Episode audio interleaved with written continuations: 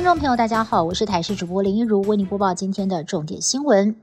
我国本土单日新增确诊人数稳定的减少当中，中央流行疫情指挥中心在今天公布，在今天新增本土病例两万八千四百八十九例，死亡九十一例，中重症两百零五例。那么，其他各县市的确诊是以台中市、还有高雄市跟新北是最多的。而医师沈正南就预测了，全台湾到了七月十号有机会会出现第一次的全台湾跌破万例的时间。而医师黄高斌则分析，全台湾单日确诊数要降到万例以下，大约呢会落在七月中旬。针对用电大户的电价上涨，台北捷运公司上午召开记者会，表达轨道运输业者公司的心声还有立场。他们说，北捷的票价已经二十六年没有调涨，如果电费再上升，将会难以负荷营运成本。言下之意，可能会调整票价。旅客是否能够接受涨价呢？实际的询问民众，多数赞成微幅调整。至于双铁的态度，高铁回忆会持续的来。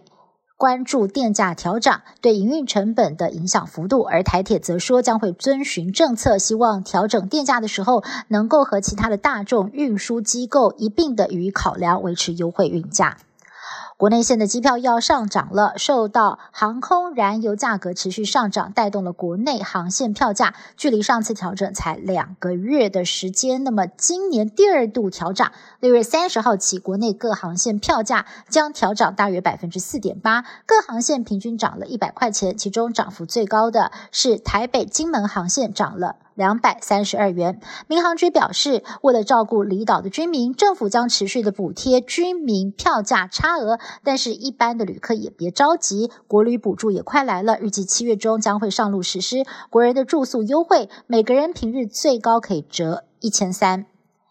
您报税了吗？今年所得税的申报期限只到本周四，也就是六月三十号。财政部统计，截至周日为止，还有大约六十万多户是没有来进行申报的。所以提醒您，各地区的国税局中午将会加班收件，而在截止日六月三十号当天，也会延长收件时间到晚上七点钟。网络收件则是到晚上的十二点钟截止。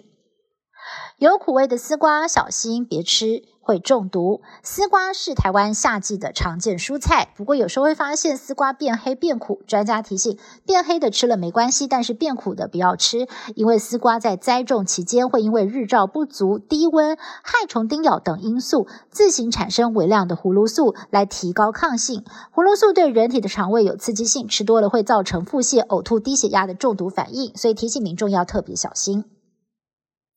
在台湾，只要是四十五岁以上的民众，几乎每个人都打过俗称牛痘的天花疫苗。大部分是打在手臂或者是大腿上，会呈现凹下去有放射状的疤痕，跟卡介苗疤痕中心点会有点凸起来是不一样的。而不少的民众好奇，打过牛痘疫苗是否能够防猴痘呢？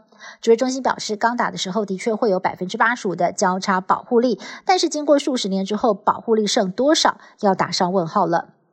近来，全球各地出现了异常高温天气，导致用电量大增。其中，意大利北部向来依赖水力发电，时尚之都米兰面对缺水、缺电双重危机，要求店家室内冷气不得低于二十六度。日本关东地区则是因为电力备转容量率可能低于百分之五，首度发布了电力供给窘迫注意报。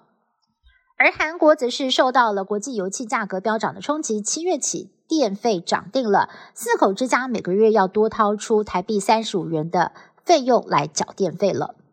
俄罗斯惊爆百年来首次外币债券违约，俄罗斯在二十六号必须要支付一亿美金的海外债券利息，结果包括台湾在内的海外投资人都没有收到这笔款项。